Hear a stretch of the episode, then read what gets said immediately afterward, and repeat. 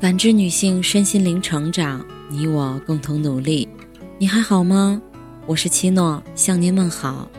今晚跟大家分享的内容是：橘子红了，一曲爱情的挽歌，藏着女人最深的痛。安意如说过，爱情更像是邂逅一场盛景后摆出的美丽苍凉的手势。橘子红了，就是把爱情的凄美演绎到了极致。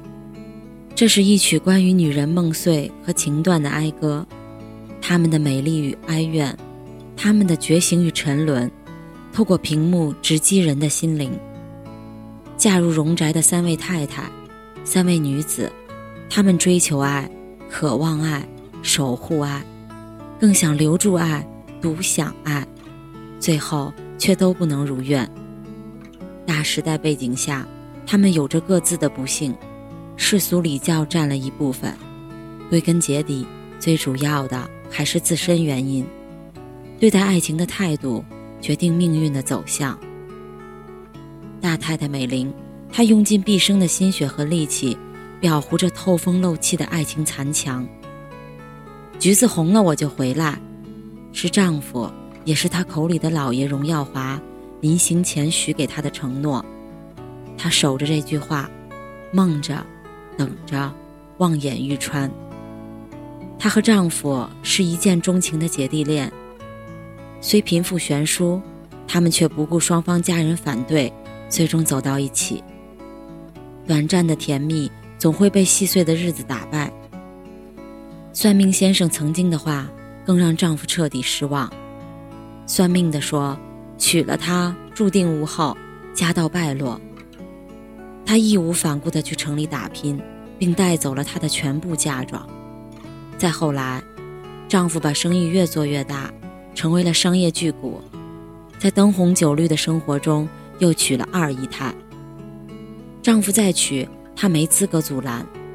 她每天都在愧疚中背负着不能愈后的沉重枷锁，步履艰难。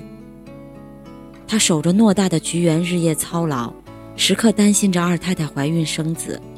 无望中等来的转机是他雨天去催租，他见到了秀禾，一个长相酷似自己的女孩，令他惊喜。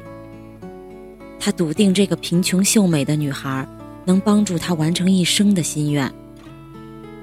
他亲自操办把秀禾娶进门，接着又花费所有的心思来调教秀禾。他在努力复制一个年轻的自己，为丈夫生孩子来挽留他。她告诉秀禾，女人结了婚，自己的心情是次要，要保证丈夫的心情，并说自己是老爷的，永远不离开老爷。秀禾更不能。她在自己假想的爱情中沉醉，她把理所当然必须爱丈夫的想法，也强加在秀禾身上。她在规矩和本分中尽到了身为人妻的职责，他处处为老爷着想，处处揣摩老爷的心思。而且把每件事做到周到又完美。当得知自己一手养大的六弟耀辉和秀禾偷偷相爱，他把这件事隐瞒了下来，哭劝秀禾跪求耀辉，是怕老爷受伤。剧情最高潮的部分，是一张荣耀华不能生育的诊断书，真相大白。三十年的冤屈，终于在一张纸上洗清。她没有埋怨，采取的方式是保守住秘密。她所做的一切终于换来了丈夫的认可，可三十年的委屈和付出，等来一句话，到底值不值？她头顶着家中女主的光环，在虚无缥缈的梦里活着。她小心的想着，讨好的爱着，他活成了一个符号，一座深宅的看门人。他曾经的青春年华，早就成了这座大宅的陪葬。不配中有句话：“毫无保留又一意孤行的爱，像带着脚镣跳舞，美丽又沉重。”其实，好的爱情是通过一个男人的眼睛看到更广阔的世界，不是眼里只有这个男人，舍弃了全世界。爱一个人，可以爱到骨头里；但爱一个人，不能低到尘埃里。二太太嫣红用尽所有的心机构建爱情屏障。她最不认命，她什么都想要，什么都敢争。她确实很有资本，风姿绰约，艳丽动人，跳舞、唱歌、外交无一不能。城里的豪华荣公馆里，她是女主人。至于那个乡下大太太，人老珠黄又不生养，她才不放在眼里。荣耀华一直被她拴在城里。打破平衡是因为大太太在乡下给荣耀华娶了一房小妾，理由是她当二太太五年多了也没怀上。嫣红也急，做梦都想要个孩子，这可关乎宠爱、地位、财产等诸多问题。他可不想坐以待毙。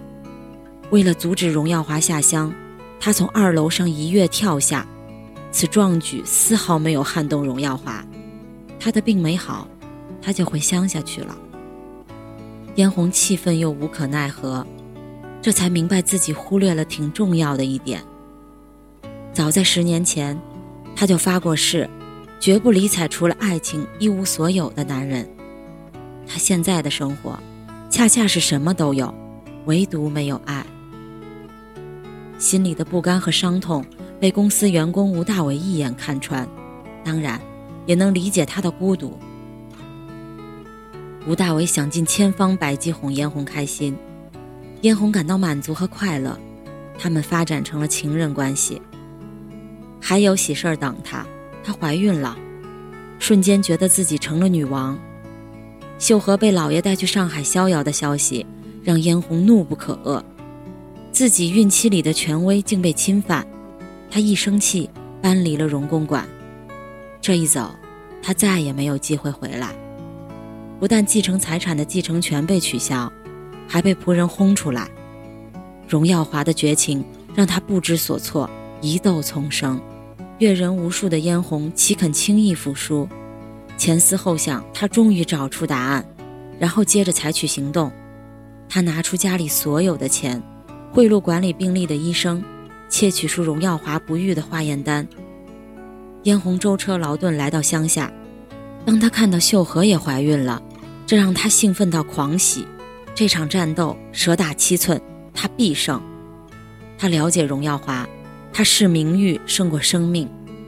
就这样，嫣红成功的拿到了巨款补偿，可因劳累过度，孩子没保住。深陷于贪婪和报复的深渊，不能自拔。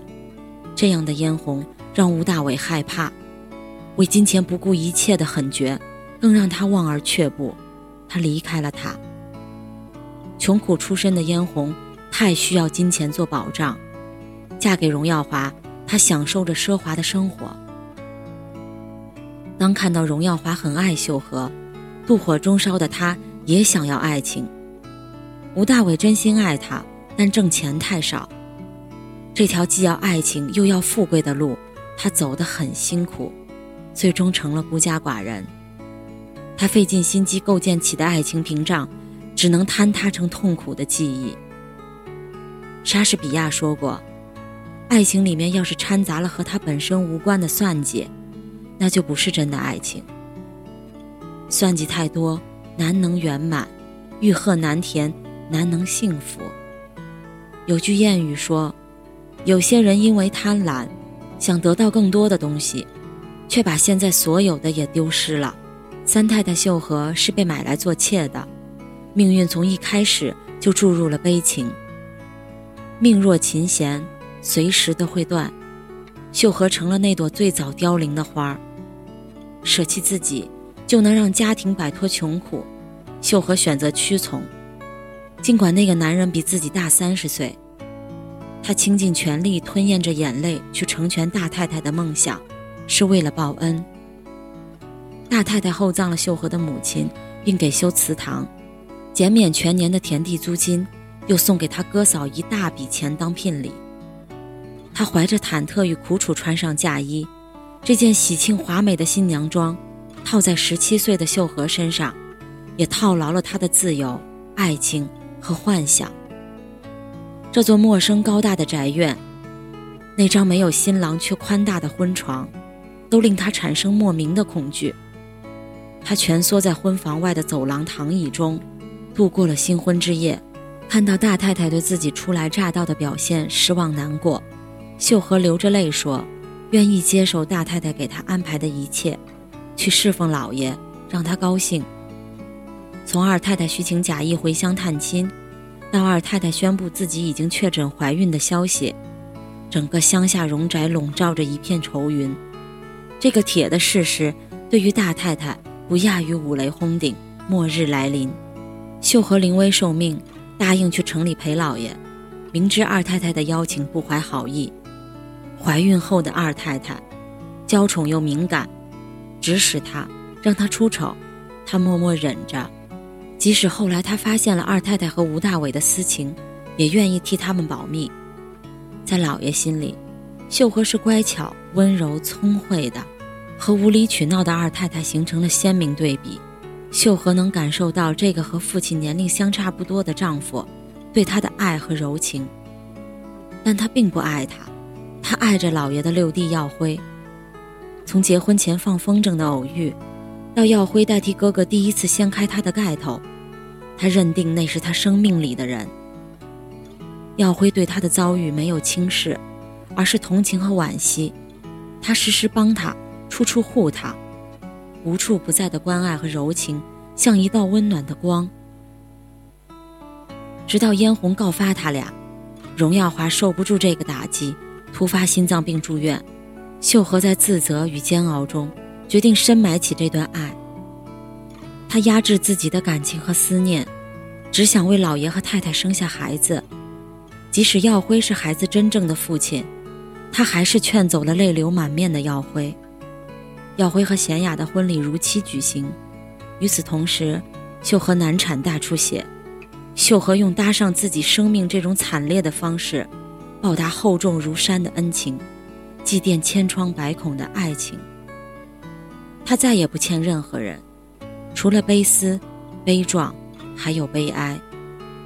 英国作家蛤马舍尔德说过：“我们无法选择我们命运的框架，但我们放进去的东西却是我们自己的。”秀禾的心里只有别人，唯独没自己。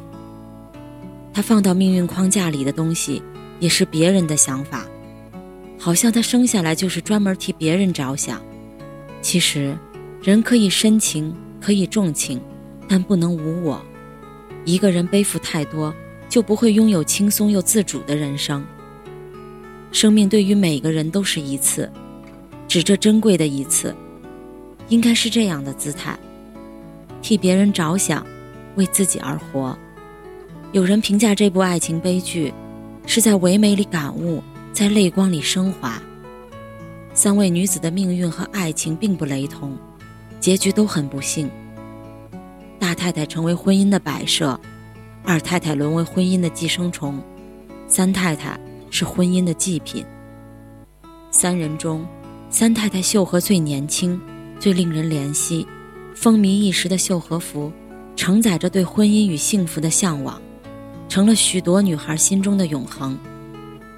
他们的不幸是男人们自动退出逃离，他们都把爱情唱成了独角戏。他们有的太卑微，有的太贪心，有的太纠结。主要还是太缺乏自爱、自强、自立的精神和意识。好的爱情应该是有尊严又很美妙的，带有独立性，是在同一条地平线上，平等与携手，不是巅峰与低谷的高不可攀。好的爱情不应该攀附、屈就、缠绕。像失去自我的藤萝。好的爱情是应该把自己活成一株木棉，挺拔高大，不畏风雨，根深扎于土地，叶高耸于云端，独立形成一道最美的风景线。愿所有的女子都能获得一份美好的爱情。愿你在爱情里成为最好、最亮的自己。感谢您的收听和陪伴，如果喜欢，可以关注我们的微信公众号。汉字普康好女人，普是黄浦江的浦，康是健康的康。添加之后，您还可以进行健康自测。